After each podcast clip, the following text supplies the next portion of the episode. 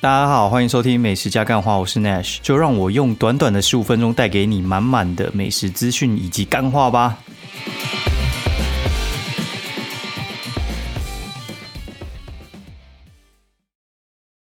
大家好，欢迎收听美食加干话第三诶第四季的第六集，我是 Nash。然后这一周真的是非常非常恐怖的一周啊，因为。这礼拜，这礼拜三，然后二宝从月子中心搬回来，这也没什么，因为其实心里都已经准备好了。但最恐怖的是，大宝在这个环节的时候就感冒了，感冒了，然后我就觉得真的是我的天哪，就是雪上加霜，应该只能这样形容，就是雪上加霜。原本就是二宝回来的话，然后我的理想状态就是妈妈可能顾白天，然后我顾晚上。然后，因为大宝的话，他可能晚上就睡了嘛，基本上就妈妈进去陪他睡，然后我顾二宝，然后到早上，因为妈妈可能到上班之前可能还有一个月吧，就是他有请那个产假，然后产假的话就是生完可能还有一个月，坐完月子还有一个月这样。结果哦，结果大宝直接感冒，那感冒的话就变成说变我去单房大宝，然后妈妈单房二宝。所以变成说，我要全心全力照顾大宝起居，然后妈妈顾那个二宝起居。呃，实际状况到底是怎样的？就是反正那个小朋友感冒嘛，感冒的话其实就是发烧、流鼻涕啊，然后什么有的没的都来嘛。那现在的话，其实最流行几个哦，就是因为脱了口罩之后，就开始有人确诊，然后开始有人确诊之后，然后还还有人感冒。感冒还有分有没有是不是流感？那流感比较严重嘛。然后，呃，所以话大致上这几个，然后还有什么肠病毒什么之类的，这几个大宗，那哪个比较恐怖呢？我觉得 都还蛮恐怖，恐怖的方式不太一样啊。因为有些是飞沫传染，有些是接触传染嘛。简单来讲，就是我跟大宝要跟，就是另外妈妈跟二宝，我们要分开行动，就是。他们关在一个房间，那我们我们基本上是使用其他额外的空间，这就是他们主要活动空间，就是在房间里面。但吃饭的时候，那时候有时候就是就得到餐桌吃嘛，然后就会变不能离太近啊。对，但是飞沫有时候有时候就很难，你知道共处一室，我我目前是没事啊，但是我觉得还还还心蛮累的，对，因为。因为小朋友长到一定的年纪之后，他其那个精力是蛮旺盛。他就算是生病，然后生病的话，其实就是他发烧的时候没什么活动力，然后没发烧的时候活蹦乱跳，所以就很难去掌控他到底状况是怎样。哦，然后他的状况就是他会烧到大概三十九、四十，真的有看到四十，我也会吓到。然后你就超过三九，就直接给他塞一个那个。肛塞就是直接塞屁股那种药，很快就可以降回来。那如果没有的话，就是可能超过三八了，就给他吃一般退烧药。其实大同小异的治疗方式，就是除了流感有那种特效药之外，其他基本上都是症状治疗嘛。发烧就就吃发烧，喉咙不舒服就吃什么止咳的啊，然后化痰的之类的。对，但他真的活动力很惊人。就我还我星期五的时候还带他去什么儿童乐园，然后六日都有出去玩，对，就是他吃完退烧就是活蹦乱跳，然后就出去玩的时候就会玩到那个电力快没，然后又回来，然后又睡一睡，然后就隔天再来一次，对，然后结果现在烧到现在啊第五天吧，啊第五天今天还在烧，我觉得有点。有点怪，因为大人其实烧不了这么久，大人大概我觉得三天就就差不多了。对，就还好。之前有那种小朋友的那种退烧药，就是那种糖浆嘛。感冒糖浆的话，其实都差不多啊。就是他们如果你是去同个诊所啊，开的几乎都是同一款。对，对啊，不同诊所大概就应该感冒的那个退烧糖浆应该就是两款而已啊。不然的话，就是拿大人的普拿疼，然后磨碎牙齿啊，分量要注意这样子。啊，我是觉得家里有人生病就是一件很麻烦的事情。然后现在各家应该都有产况了，就是除非你们家小朋友可能就一个，可能可能就没有。但是如果有两个的话，我觉得基本上还还蛮容易中的。那这次我就也不能干嘛，就直接把后面的行程全部取消掉。就取消掉之后呢，然后又发现，哎，下礼拜好像又有台风要来，所以就是一直打乱行程。然后也也不太能干嘛。然后就是今天本来还想说，因为我录音的房间是跟二宝跟妈妈是同一个房间。然后想说被占据了，然后我应该没办法录音了。那就刚好刚有晚餐的时候，他们就出来吃，然后我就想说，哎，那就趁他们还在外面的时候来处理一下。对我个人觉得，其实最近比较还有另一个心得要分享给他。我觉得 Apple Watch 是可以买的东西，然后用起来跟我想的又不太一样。好，那我会买 Apple Watch 是之前睡太少，就是。就是在照顾大宝的时候，我觉得睡太少，然后我就想要知道自己到底睡多少，然后就就挂那 Apple Watch 嘛。但是这个功能其实小米也会有，但是我觉得小米跟 Apple Watch 差别就是看你是用 iPhone 啊。对，如果你是用 iPhone 的话，我觉得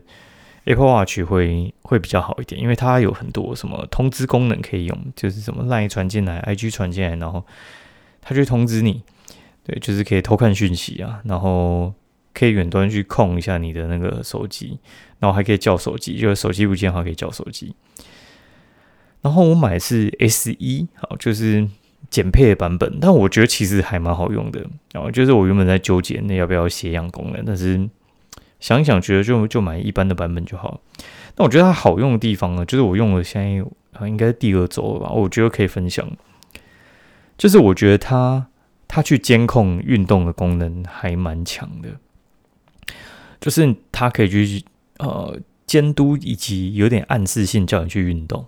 对，所以你当天如果运动量过小，或者是你太常坐着的话，其实挂 Apple Watch 我觉得还不错，对，但是我觉得那个是在你有喜欢并且有主动想要运动的情况下，不然我觉得。呃，有些人真的不爱运动，挂那个可能可能也没什么。但我我跟几个朋友，就是他们有那种运动需求以及运动的那个想法的的人啊，他们他们去挂都说还不错。那好玩的地方是，它上面可以加好友，加好友就是你几个朋友就是有挂 Apple Watch 的嘛，他们就会互相显示对方，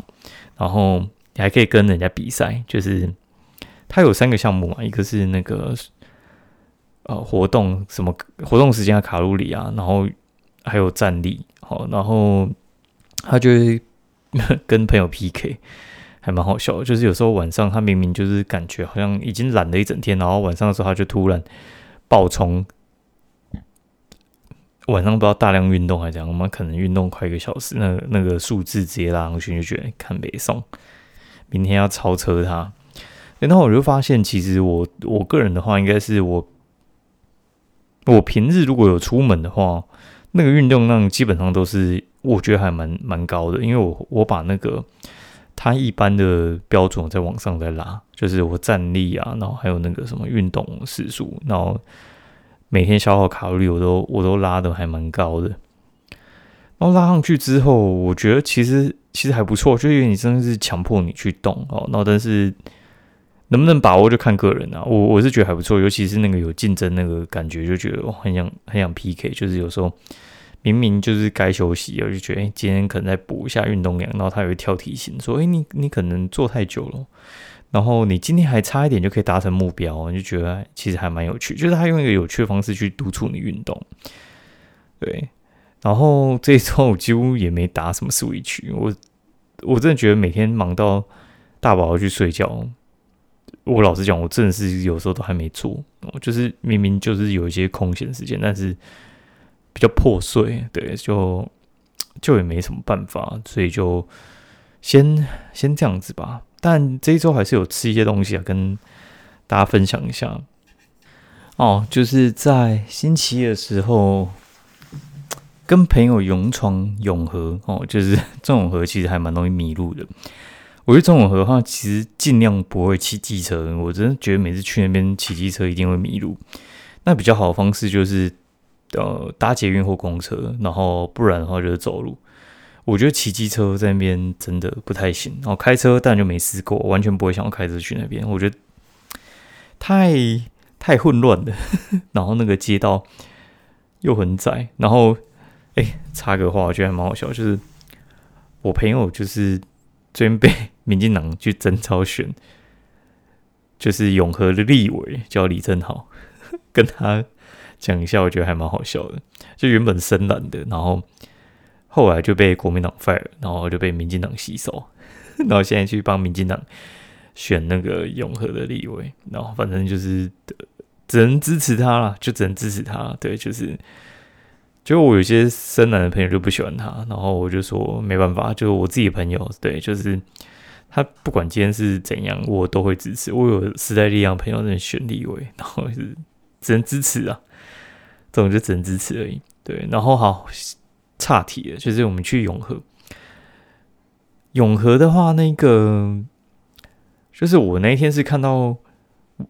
就有个布洛克他去吃那个阿里小厨，然后阿里小厨他这这间店其实我想吃很久了，然后会想吃是因为就是他有什么牛肉送汤喝到饱，然后又是卖牛排的，我觉得说还蛮吸引我的，因为有一家叫龙后牛排，其实也是差不多类似。然后呢，就是永和人就那边带路，就是说这家其实就是龙后前的那个原型机，原型机就是龙后抄他的意思啊，就是他比龙后早开嘛，然后他的菜单几乎完全九十九趴相似哦，真的长很像，就是有牛猪鸡排嘛，然后牛排就是板腱嘛，然后但有一些其他牛排，但是板腱为最大宗，然后再加上牛肉罗宋汤喝到饱，然后玉米汤喝到饱，然后再加上那个。饮料喝到饱，好，那这几个基本上就是完美的复制贴上。但是龙后做的比较棒是，因为他把环境弄得更好，然后整体的体验也是比较好的。就是他他的不管什么牛排刀啊，或者是座位啊，或者是整个装潢啊，都比较好。对，那我觉得他们共同的缺点就是，因为你那个牛肉重汤啊，里面的牛肉真的太多了，所以话就会有一些。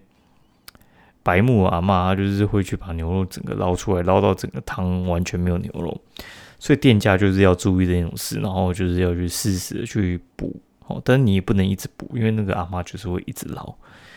对，然后我那个亲眼见证到一个阿妈真的超夸张，他直接把那个汤勺直接捞了牛肉，然后汤勺带去座位，然后店员整个就是吓到说超小，对，就是吓到。然后吃完再去旁边的陈记烧腊啊，陈记烧腊它其实，在永和算是名店哦。那它它的烧腊的话，我觉得去烧腊店我都会去测试一下三宝嘛，就是烤鸭啊，然后油鸡跟叉烧嘛。然后它叉烧真的很难吃，就自始至终都很难吃。以前吃就觉得很不好吃。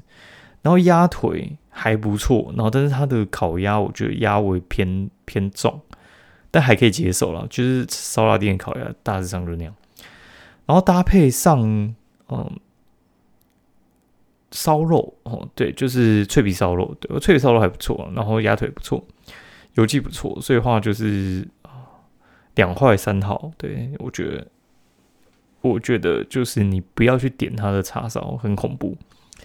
然后它的特色就是便宜，然后分量大，然后饭超多哦，月底就行，大概是这样。然后旁边就是下港排骨酥汤，下港排骨酥汤，它它这家店其实每次去乐华夜市的时候都会注意到它，但是始终都没有吃。然后我也不知道它白天有开，然后它白天其实也蛮夸张，就是我们去的那一天其实是大热天哦，大热天多热呢？可能应该有烧到个三十五度吧。哎，外面可以排排队，你知道吗？就在太阳底下直接站给你看，大概四个人站在那边等。然后它还有内用跟外带分两区哦，就这家店其实还还蛮妙的，就是它外带是拆到另外另外一个店那边去，你就知道这店生意真的真的够好哦，内用外带才能这样拆开。那我觉得它的东西其实排骨酥不错，然后大肠不错，但是我觉得它的饭煮的太过头，然后达 V 哥就也还好哦，然后。这礼拜还有跟朋友去吃伯利厅，那伯利厅的话其实算蛮稳定的，就是我很常动不动就约朋友吃伯利厅，为真的还蛮划算的。因为我觉得博利汀这种东西，其实它就是，呃，一个很很不错的吃到饱。然后它的它的状况，我觉得是它的牛排一直都还蛮强的。然后其他的那种什么生鱼片那些，我觉得都都算是中上。那搭配的它的呃整个环境动线都算都算棒。对，然后再来的话，就是我觉得伯利金它最棒的就是它有那个美国运通买一送一，所以话一个人吃下来大概八九百，还蛮划算的。对，还算蛮划算的。好，然后就是在家，其实我们这附近能吃的也有限啊。然后刚才又叫美墨来吃，美墨美墨这家店，其实我老实讲，我也觉得应该算是台北最好吃的炸鸡了吧。它的炸鸡是呃，我印象中的那种呃，像是德州小骑士的的那种炸鸡，就是脆皮，然后咬下去啪啪啪叫那种，很脆那种，然后很厚，然后很大，然后肉多，对，它就是这样，然后而且品质一直蛮稳定，然后就是我会习惯不太去点它的那种什么套餐，除非我今天一个人吃啊，不然我通常是两个人吃，我就点六块炸鸡桶，然后就觉得。蛮刚好的，两个人吃，啊，吃不完就冰起来，明天再吃一定吃得掉。对，推荐给大家可以试试看。然后我其实没有去吃过他金站那家店啊，但是我觉得他天母店真的还蛮稳定的。然后他的炸鸡就是他送过来也不会什么软掉，然后或者是很就是啊湿掉之类的，他就是送过来，你只要可能半个小时之内吃掉，我觉得就是跟店里面吃是差不多。那你不用跑过去，那会不会加价呢？好像有加，但是我觉得还好，因为它只要有那种副 Panda 的折扣，它基本上是一定会配合的店家，所以吃下来啊，我觉得是还 OK 啦，推荐大家可以吃吃看。好，那今天节目就到这边喽，祝大家明天上班愉快，然后有小朋友的祝你们都不要感冒，哈，不然的话很麻烦。那感冒的话就当更新病毒嘛了，好，先这样，周愉快，拜拜。